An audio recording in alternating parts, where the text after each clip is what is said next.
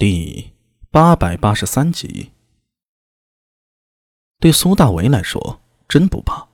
首先从身份上来说，他现在背靠武媚娘，可以说是如日方升；而陈知节已经老了，这一仗便是大唐一代名将陈知节的谢幕之战。回长安后，就是陈知节退休的时间了，权力将会永远离他远去。所以苏大为。并不担心陈知节会因为自己擅自行动而动怒了。以陈知节的圆滑世故，别说根本不会生气，甚至可能苏大伟这些举动他都是默许的，甚至是暗中期待的。毕竟陈知节到了这个位置，要担心功高盖主。但是苏大伟立功成了，有他陈知节暗中大开方便的功劳，有一份人情在，就算是败了，也没人会怪到他陈知节头上。而且苏大伟立下了再多的功勋，明面上也不会算到陈志杰的头上，不会令这位一心想着退休的大唐名将担心身后的事儿。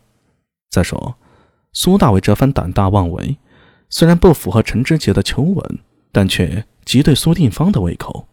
不见那五百乐骑精锐都是苏定方手下的人吗？这背后意味的已经很明显了，陈知杰注定要谢幕了。而属于苏定方的时代即将来临，一身灭国无数的大唐战神可谓是庇护大唐盛世的铁壁。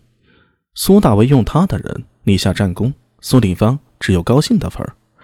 这算是给苏大为身上打上苏定方一些的烙印呢。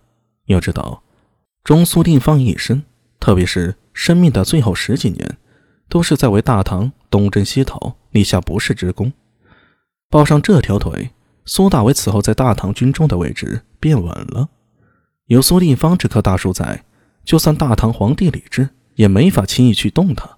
整件事儿看起来是苏大为怀着刺探敌情的任务，结果却任意妄为，将一出刺探活儿活脱脱变成了大战呢，抢了唐军前锋的活儿。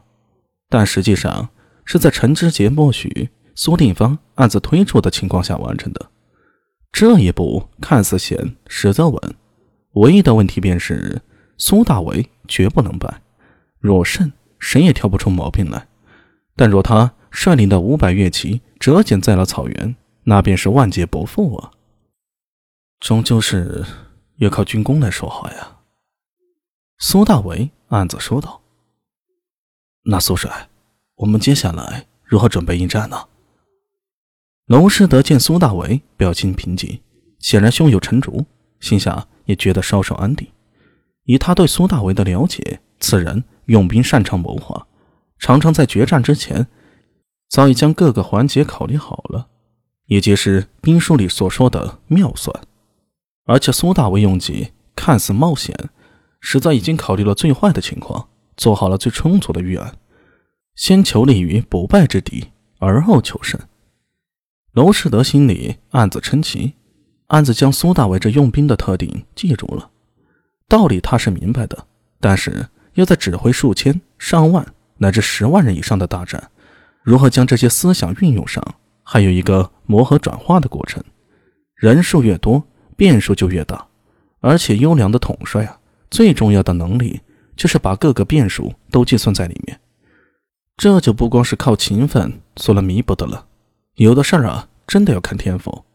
同样的兵书，有的人读出来是个渣渣，有些人甚至不读书就足以横扫列国，这都没处说理去啊。关于接下来的作战呢，我想今日先不急，叫你们进来说起此事，是让你们心里啊有所准备。你们各自回去也可以想想，琢磨一下这仗该如何打。明日我们再讨论。最后定出一个方案来。苏大伟停了一停，接着说道：“对了，明日应该是崔琦和卢婉他们回来，换你们出去狩猎。那我们在交接前先把战略定下来，剩下两天积极备战，做好准备，到时临战也不会乱了手脚。”是。王孝杰与娄师德一起向苏大伟插手行礼。唐军中等级森严。所以上下级的行礼也颇为讲究，只有下级对上级才用插手礼，平级之间一般拱手抱拳即可。除了王孝杰现在是对阵，级别略低外，其实娄师德是校尉一级，严格来说，对苏大伟还高了半个级。但是他现在也是心甘情愿对苏大伟以下级礼遇之，可见心中对苏大伟已经完全认可，将其置于自己之上了。